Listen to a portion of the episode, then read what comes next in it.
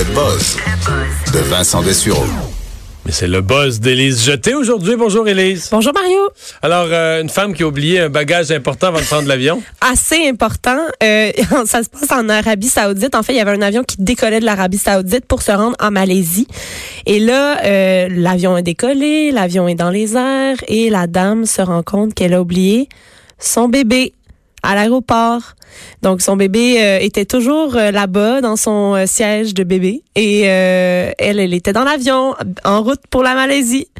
Fait que moi ça m'arrive souvent Elle a pas oublié son sel, elle a pas oublié sa sacoche. c'est ça. Elle a oublié son bébé. Moi j'ai un peu la tête en l'air là, ça m'arrive d'oublier mon lunch sur le comptoir par exemple en quittant la maison. Donc je rebrousse chemin. Mais tu vois, hier, j'ai pelleté, moi. Oui. Je, je l'ai oublié sur le banc de neige, sur le bord. dans OK, est-ce que quelqu'un Non, je l'ai déposé. Ben là, euh, il était trop tard. là. J'étais rendu à la maison. Fait que euh, ma blonde, ma blonde, je l'ai texté en arrivant. Non, mais en arrivant au bureau, j'ai texté ma blonde. Dire là, tu as trouvé mon lunch, là, là tu le remettras dans le frigo. là. Ben oui, mais au moins il était au froid hein, dans le banc de neige. Oui, c'était parfait. aucun danger, aucun danger pour la conservation. Mais donc, ils ont fait quoi? Ben et là, il- Est-ce que premièrement, c'est sont- quelqu'un d'autre qui, euh, qui amène le bébé pour le vol suivant? Mais non, ou- mais là, ils se sont demandé qu'est-ce qu'ils allaient faire. Mais là, la dame, elle était en grosse panique, on s'entend. Là, c'est quand même un bébé, là, c'est pas un cellulaire ou un ordinateur. Euh, donc là, euh, ils ont demandé, le personnel de bord est allé voir le pilote et ils ont dit, est-ce possible de faire demi-tour? Et là, ils ont dit, ben là, euh, que- quelle raison pourrait motiver qu'on retourne en Arabie Saoudite? Et là, euh, ils ont parlé du bébé et tout. Fait que là, ils ont accepté de rebrousser chemin. Donc l'avion a fait demi-tour. Et retourner à l'aéroport de départ. C'est ça. Ils ont demandé à revenir. euh, ils ont dit dans leur. euh, puis là, c'est encore une fois un- un- une intervention entre la tour de contrôle et le pilote euh, qui est assez drôle à entendre parce que là, on entend le, le pilote qui dit euh, à la tour de contrôle, ben on revient, on s'en revient chercher un bébé. euh, puis là, euh, ils ont dit que c'est la première fois que ça leur arrivait. Ben, parce j'espère. que on s'entend que c'est assez in- inhabituel. Et euh, elle a retrouvé son enfant. On dit pas il était dans quel état, il était où, euh, si quelqu'un s'en était occupé. Ça, il faut se méfier parce que probablement que c'est le genre d'affaire où dans toute l'histoire, là, où tout est épouvantable, là, ça se peut que le bébé a dormi tout ça. Tout ça a pris trois heures et demie, le bébé a dormi tout le long, puis il l'aurait jamais su, puis il a jamais paniqué. Peut-être Ouais, qu'il peut-être s'en est jamais Peut-être rendu qu'il s'est compte. réveillé tout seul, il avait faim, puis qu'il a paniqué, là. Mais des fois, là, dans des affaires de même, c'est étonnant comment. Ben oui. Mais moi, c'est Ben- juste que je me dis, tu sais, si tu t'en vas prendre l'avion, tu sais, il y a quand même beaucoup de temps entre le moment où tu entres dans Non, l'avion et le moment où tu décolles et t'es rendu dans les airs. Euh, Elle n'a Comme- pas allumé avant, là. Tu sais, comment ça se peut? Moi, c'est ça qui me, qui me, qui me sidère, là. Il me semble qu'il me manque quelque chose. Ben, tu sais, Puis, c'est pas puis une pas juste ça, c'est que si j'allais prendre l'avion avec un bébé, dans les jours qui précèdent, vous savez, moi, je, me pose beaucoup de questions, peut-être trop, là.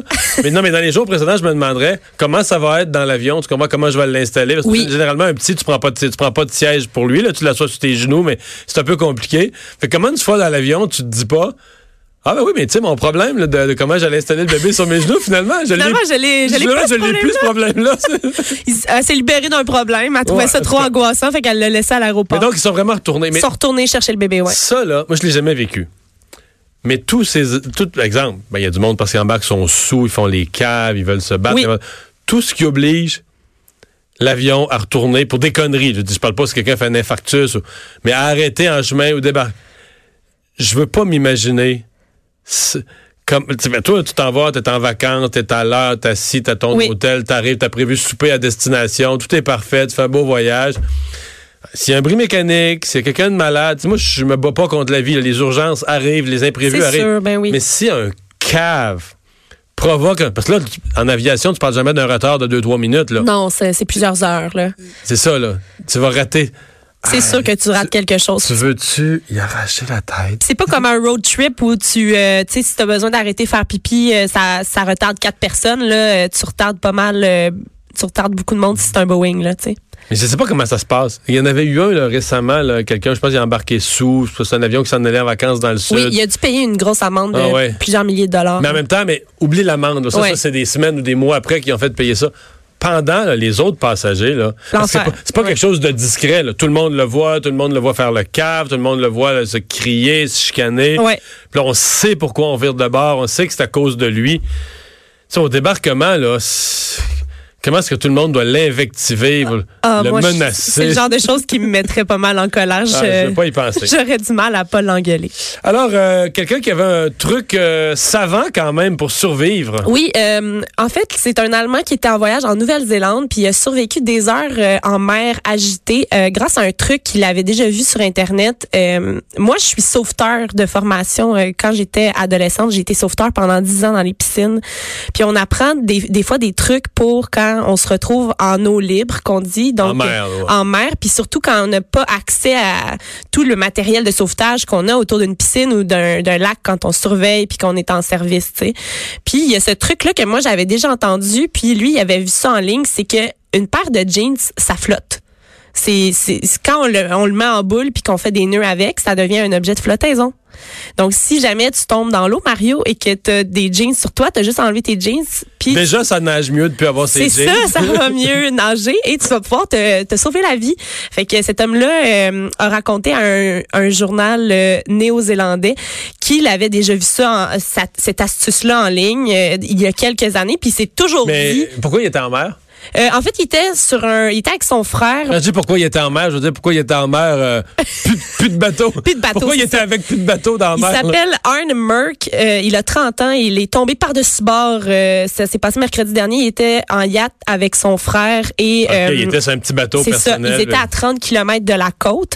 Et là, euh, il y avait beaucoup de vagues et il a comme été éjecté dans l'eau à cause des vagues. Puis euh, une fois dans l'eau, ben là, son frère lui a tendu un gilet de sauvetage, mais il s'éloignait vu qu'il y avait beaucoup de houle. Il s'est éloigné progressivement jusqu'à ce que son frère euh, le perde complètement de vue et puisse même pas l'aider. Et là, c'est à ce moment-là qu'il a, fait- il a fait son super truc euh, de la paire de jeans. Donc, a tout en nageant, tout en nageant, il a enlevé ses, il a enlevé ses jeans. Oui, Il en a fait un appareil de flottaison. Oui. Il a survécu comme ça jusqu'à quand? Qui est allé le récupérer? Il est, il est resté en eau euh, froide pendant trois heures et euh, jusqu'à ce qu'il puisse être repéré par un hélicoptère qui est venu le, le chercher parce que son frère a eu le réflexe, quand il l'a perdu de vue, de retourner sur la rive et de demander de l'aide. Un hélicoptère est arrivé, ils l'ont trouvé euh, et puis là, lui, il dit qu'il y avait effectivement très, très froid. Il avait fait un peu d'hypothermie entre-temps parce que trois heures, c'est quand même pas rien dans des eaux, euh, des eaux quand même fraîches. Et euh, ce qui l'a tenu en vie, c'est sa, sa petite fille de trois ans qui, euh, il se disait qu'elle ne pouvait pas grandir sans père, donc il est resté euh, à la surface avec sa paire de jeans comme objet de flottaison. Si jamais... Pour euh, faire une belle histoire. mais non, c'est une belle histoire, mais aussi euh, c'est quand même une bonne technique de survie à connaître. Une bonne hein. leçon à connaître. Oui.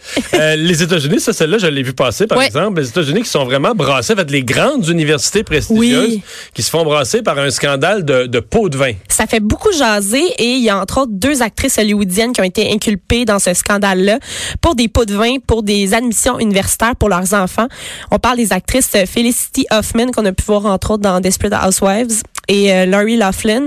Euh, elles ont été inculpées aujourd'hui dans cette affaire-là parce que elles auraient donné de l'argent pour que leurs enfants qui n'avaient pas nécessairement les notes pour entrer dans des grandes universités puissent entrer quand même. Donc euh, ça ça ça éclabousse en fait ces universités-là parce qu'on s'entend que rentrer à Stanford, rentrer à Yale, Georgetown, c'est des, des des universités que Ça prend des grosses notes, là. faut pas que tu sois un deux de pique pour rentrer Non. là, là, tu sais. Euh, ben ils, ils, acceptaient vraiment, ils acceptaient ces pots de vin là. C'est une organisation criminelle quand même qui était à la tête de, de ce scandale.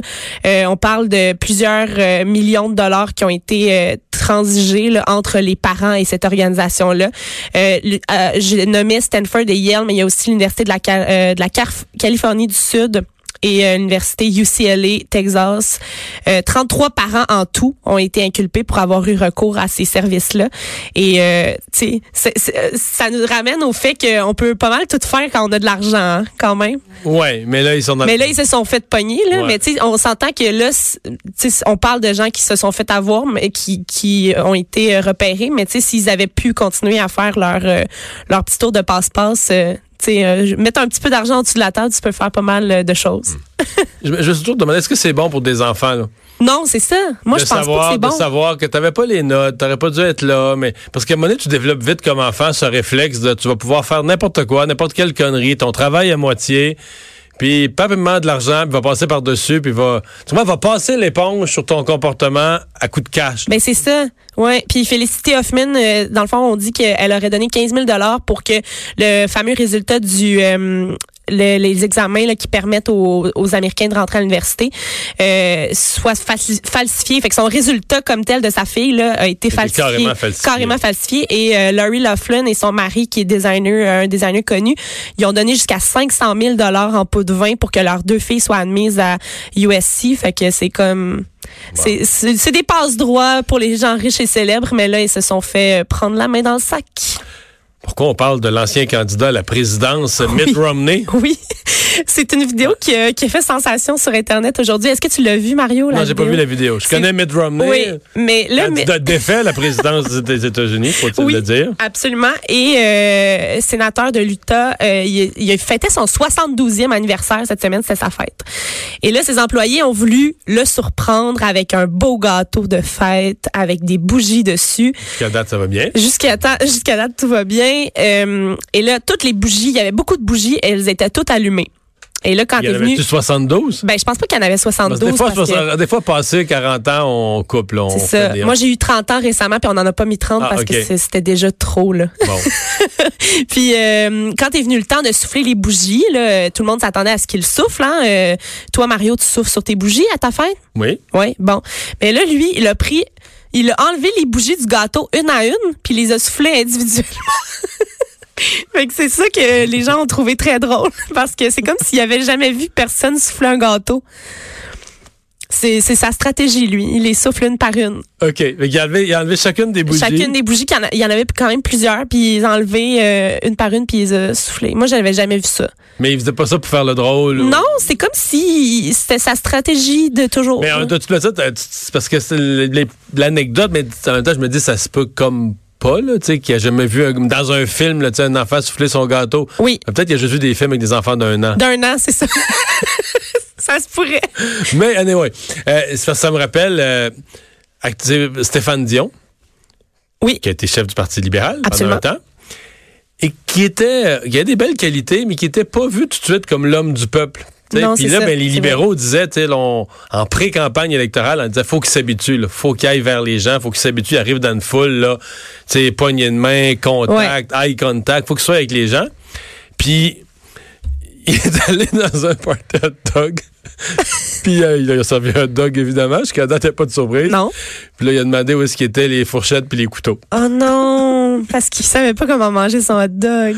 Il l'a mangé. Non, non, il l'a mangé avec... euh, non, mais ils ont trouvé, là. Oui, Quelqu'un est, parti, quelqu'un est parti à la course puis est revenu trois minutes après avec un petit couteau en plastique, une petite fourchette en plastique qu'il avait trouvé. Puis il s'est installé avec son assiette puis il a coupé son... Ça n'a pas dû le rapprocher du peuple. hein. Mais c'est ça le point. C'est exactement ça le point. Le point, c'est que tu dis la, l'organisateur politique qui a dit là, là, on va sortir le chef, on va l'amener sur le terrain, un party hot dog. C'est sûr quand il repart le soir, il se dit pas au niveau contact avec le peuple, il se dit pas mission accomplie. Là. Absolument pas. Euh, bon, ben, même chose pour Mitt Romney si c'est pas, euh, si c'est pas souffler les bougies d'un non, gâteau. c'est ça. Euh, Tesla, un adversaire de taille. Oui, quelque chose de vraiment intéressant qui est dans notre section auto du site Guide de l'auto. Euh, Ähm, on a une, course qui a été filmée, c'est sur une chaîne YouTube qui s'appelle Car Wow. C'est au, euh, ça se passe sur un circuit fermé, donc on fait une course entre une Tesla euh, de modèle S et une Lamborghini Aventador S, donc un véhicule électrique contre un véhicule à essence. Et euh, tous les deux des véhicules quand même euh, performants dans leur catégorie respective et on les met en compétition l'une contre l'autre. Et là, c'est vraiment intéressant parce que le véhicule électrique est en train de prendre beaucoup euh, de place dans nos euh, dans nos vies de plus en Mais plus. Puis- Tesla, c'est pas un véhicule électrique ordinaire. Ce qu'on- je sais pas, moi, j'ai jamais conduit, mais ce qu'on dit, c'est que c'est vraiment des. Même les modèles pas sport, on dit que c'est des espèces de bombes. C'est puissant. C'est vraiment puissant. C'est naturellement puissant. là. Exactement. Fait que c'est pour ça que c'était quand même intéressant Ouais, de ouais. le voir en, en action contre un autre véhicule. Et là, on peut voir euh, la vidéo sur euh, notre site web du Journal de Montréal, Journal de Québec. On voit la course entre les deux véhicules et les deux pilotes euh, qui sont vraiment excités de faire cette course-là. Et euh, le chrono, euh, le, le chrono termine. euh, quand même serré, mais le véhicule à essence gagne la La- course. mais c'est quand même une Lamborghini, là? oui, la Lamborghini gagne, mais euh, ce qui est vraiment intéressant, c'est de voir que la- la- le véhicule électrique, électrique réussit quand même à chauffer les fesses de l'autre véhicule. Bon. Mais. Ils ont quand même pas pris une Nissan Leaf. là. Non, c'est ça. Non, je sais pas, j'ai jamais conduit Tesla, mais je, je connais quelques personnes qui en ont, puis qui, même les premiers modèles qui disaient la première chose qui frappe, là, Ouais. c'est que tu pèses sa pédale, puis ça, ça décolle, là, Non, ça avance. J'aurais, j'aurais sûrement perdu, moi aussi, avec ma, mon, ma Hyundai Accent à côté. là. Peut-être, oui. Euh, une carême de bonne bière? Oui. Est-ce que tu euh, respectes le carême, toi, euh, Mario? Hmm, non. Non, hein? parce que c'est quand même long. Je pense qu'il a commencé. Là, Oui, c'est ouais. ça. C'est 46 jours hein, qui- qu'il faut euh, qu'il faut respecter des certains euh, certaines euh, certains règlements d'alimentation. Et il y a un homme en Ohio qui euh, a décidé de faire un carême 2.0. Euh, lui, son carême, c'est que il va rien manger pendant les 46 jours, sauf de la bière. Voyons. Ouais, il va consommer seulement de la bière durant le carême. Fait que c'est ça. Je, connais la vieille joke en, termes de calories qu'une bière, c'est un steak, là. mais d'après moi, c'est quand même pas une alimentation équilibrée. T'as pas les quatre groupes, là. T'as pas les quatre groupes? Je suis pas sûre que t'en as un, en fait. Euh, T'as le groupe. Des euh, céréales. Il y a des céréales, mais je- à part les produits céréaliers, je pense pas que t'as quoi que ce soit d'autre.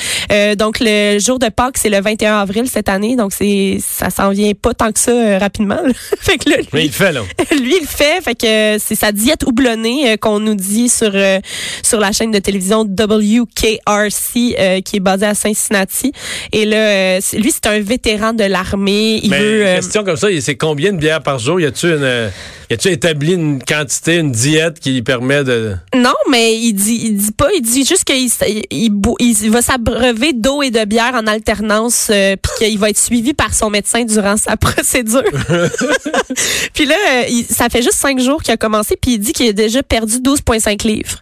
Fait que Il perd du poids. il perd du poids en faisant ça, mais on s'entend qu'il mange rien là. Tu sais, ça être de la bière, ça, ça reste un- une diète liquide là, si on veut.